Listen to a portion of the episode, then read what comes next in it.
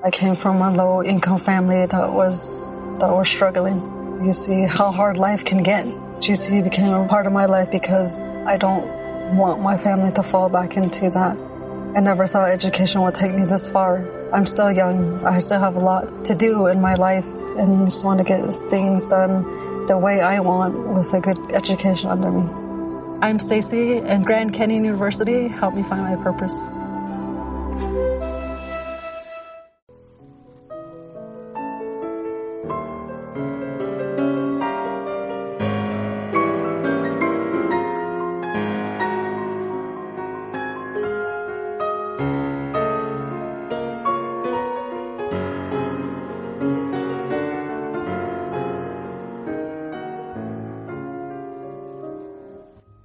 A continuación les presentamos el segundo programa de la serie Mujeres y Literatura, dedicado en esta ocasión a una de las escritoras británicas más célebres, Virginia Woolf. En su realización han participado alumnas del grado de Filología Hispánica, en concreto de la asignatura Literatura y Género, bajo la supervisión de la profesora Isabel Navas Ocaña.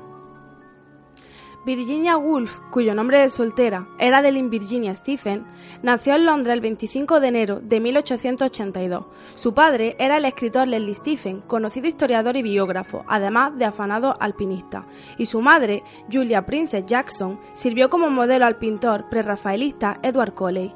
Virginia Woolf recibió una esmerada educación en su casa de Londres, a donde acudían importantes intelectuales del momento como los escritores Alfred Tennyson, Thomas Hardy y Henry James.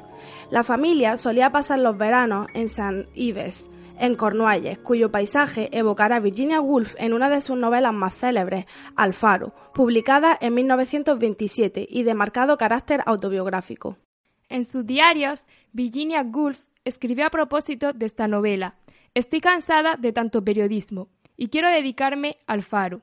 Va a ser muy breve y quiero que el lugar más importante lo ocupe papá, completo, y mamá y y la infancia y todas las cosas que suelo poner, vida, muerte, etc. Pero el centro debe ser papá, sentado en una barca, recitando Morimos, a solas cada uno, mientras aplasta una moribunda caballa. Además de Alfaro, la crítica ha apreciado mucho otras dos novelas de Virginia Woolf, La señora Dalloway publicada dos años antes que Alfaro, y La Ola, que apareció en 1931. El nombre de Virginia Woolf figura junto con el de Marcel Proust, James Joyce, Thomas Mann y Franz Kafka, entre los grandes renovadores de la novela contemporánea, fundamentalmente por su tratamiento novedoso del tiempo narrativo y por valerse con maestría del monólogo interior. En La verdad de las mentiras, Mario Vargas Llosa elogia la sabia alternancia del estilo en directo libre y el monólogo interior, propia de la obra de Virginia Woolf, y en particular de La señora Dalloway. Vargas Llosa describe así esta novela. La señora Dalloway relata un día corriente en la vida londinense de Clarissa Dalloway, una desvaída dama de alcurnia casada con un diputado conservador y madre de un adolescente. La historia comienza con una soleada mañana de junio de 1923 con un paseo de Clarisa por el centro de la ciudad y termina esa misma noche cuando están comenzando a retirarse de casa de los Dalway, los invitados a una fiesta.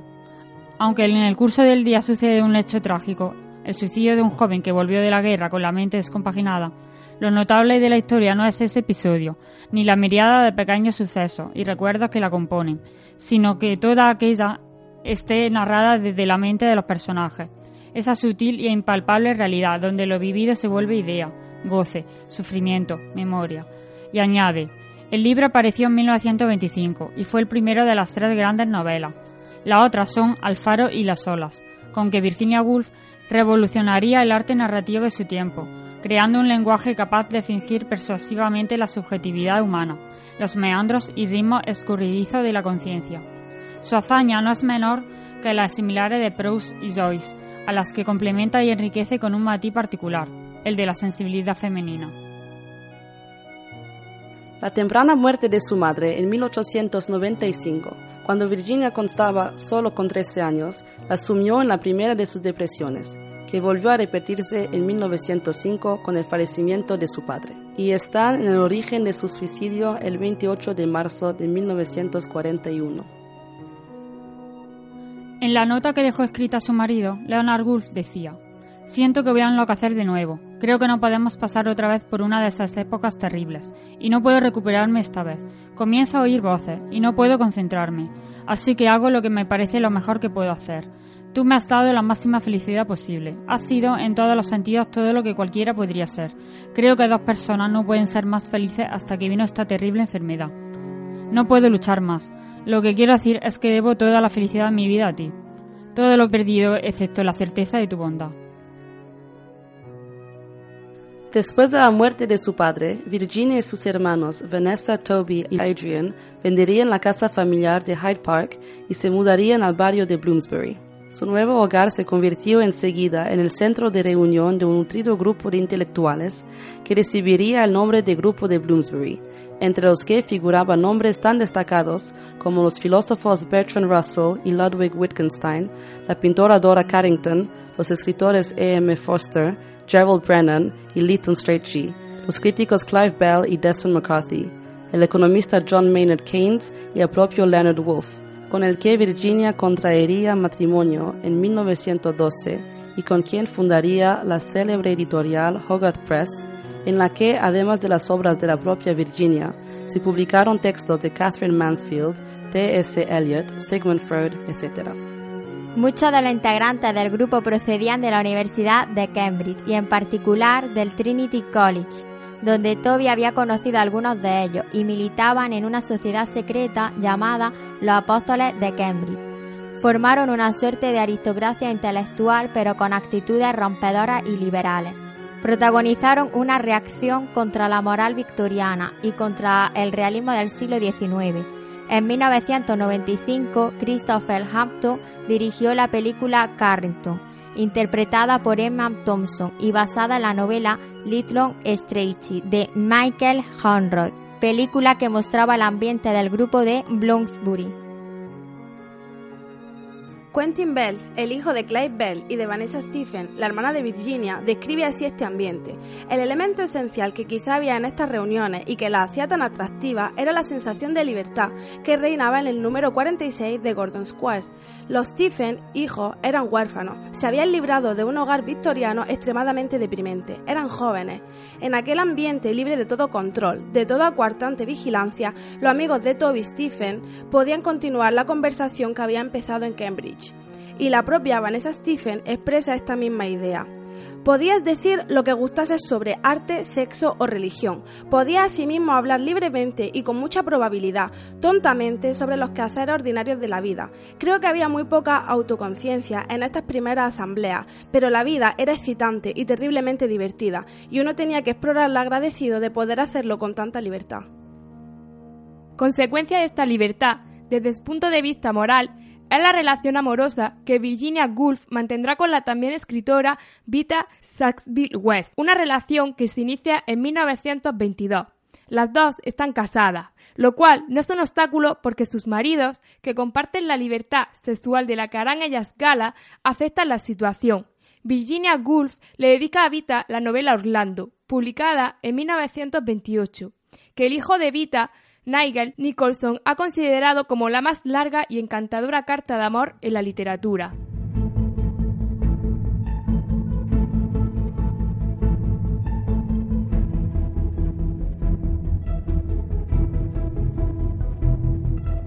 Orlando es un personaje sin edad que estará presente en todos los periodos de la historia desde la época isabelina al siglo XX. Se trata de un joven aristócrata muy aficionado a la literatura que se convierte en favorito de la reina Isabel I. A continuación, ya en la corte de Jacobo I, durante el invierno de 1607 a 1608, en el que sobreviene la gran helada, se enamora de Sasha, una princesa rusa, pero ella lo abandona y la decepción lo impulsa a embarcarse hacia Turquía como embajador del rey Carlos II de Inglaterra, ya durante el periodo conocido como la Restauración. Tras caer en un profundo sueño, al despertar lo hace convertido en mujer, huye de Estambul hacia Anatolia y allí convive con gitanos nómadas. Tras rechazar el matrimonio con uno de ellos, siente nostalgia de Inglaterra y decide volver. Como lo hace convertido en mujer, cuando llega se da cuenta que ninguna de sus propiedades le pertenece y se enreda en litigios muy costosos para recuperarlas.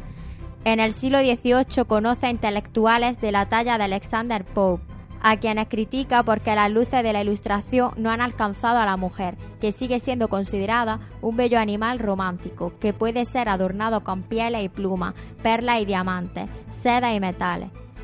Y lo mismo sucederá con la época victoriana, un periodo también oscuro para las mujeres, atenazadas por una moral estrecha y mojigata. La novela concluye ya en el siglo XX, en 1928, con Orlando convertida en madre de un niño.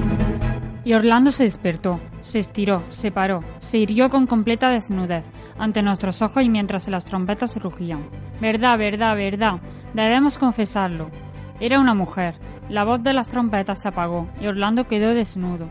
Nadie, desde que el mundo comenzó, ha sido más hermoso. Sus formas combinaban la fuerza del hombre y la gracia de la mujer. Mientras estaba ahí, de pie, las trompetas de plata prolongaron su nota, como si le doliera abandonar la bella visión que había provocado su estruendo. Sin inmutarse, Orlando se miró de arriba abajo, en un gran espejo, y se retiró, seguramente al cuarto de baño. Podemos aprovechar esta pausa para hacer algunas declaraciones. Orlando se había transformado en una mujer, inútil negarlo, pero en todo lo demás, Orlando era el mismo. El cambio de sexo modificaba su porvenir, no su identidad. Su cara, como lo pueden demostrar sus retratos, era la misma. Su memoria podía remontar sin obstáculo el curso de su vida pasada. El cambio se había operado sin dolor y minuciosamente, y de manera tan perfecta que la misma Orlando no se extrañó Muchas personas, en vista de lo anterior y de que tales cambios de sexo son anormales, se han esforzado en demostrar que Orlando había sido siempre una mujer y que Orlando es ahora un hombre. Biólogos y psicólogos resolverán. Basta no formular el hecho directo. Orlando fue varón hasta los 30 años, entonces se volvió mujer y ha seguido siéndolo. Orlando es el personaje que mejor evidencia la problemática de la androginia, un tema que Virginia Woolf tratara ampliamente en el célebre ensayo titulado Una habitación propia, que se publica en 1929, un año después de la aparición de la novela Orlando, y que la convertiría en una escritora de referencia para el feminismo contemporáneo. En este ensayo dice Virginia Woolf, porque al ver a la pareja subir al taxi, me pareció que mi mente, tras haber estado dividida, se había reunificado en una fusión natural. La explicación evidente que a uno se le ocurre es que es natural que los sexos cooperen. Tenemos un instinto profundo, aunque irracional, a favor de la teoría de que la unión del hombre y de la mujer aporta la mayor satisfacción, la felicidad más completa. Pero la visión de aquellas dos personas subiendo al taxi y la satisfacción que me produjo también me hicieron preguntarme si la mente tiene dos sexos que corresponden a los dos sexos del cuerpo, y si necesitan también estar unidos para alcanzar la satisfacción y la felicidad completas. Y me puse, para pasar el rato, a esbozar un plano del alma según el cual en cada uno de nosotros presiden dos poderes, uno macho y otro hembra, y en el cerebro del hombre predomina el hombre sobre la mujer, y en el cerebro de la mujer predomina la mujer sobre el hombre. El estado debe ser natural, y confortable. Es aquel en el que los dos viven juntos en armonía, cooperando espiritualmente. Si se es hombre, la parte femenina del cerebro no deja de obrar, y la mujer también tiene contacto con el hombre que hay en ella. Quizá Coleridge se refería a esto cuando dijo que las grandes mentes son andróginas. Cuando se efectúa esta fusión es cuando la mente queda fertilizada por completo y utiliza todas sus facultades. Quizás una mente puramente masculina no pueda crear, pensé, ni tampoco una mente puramente femenina.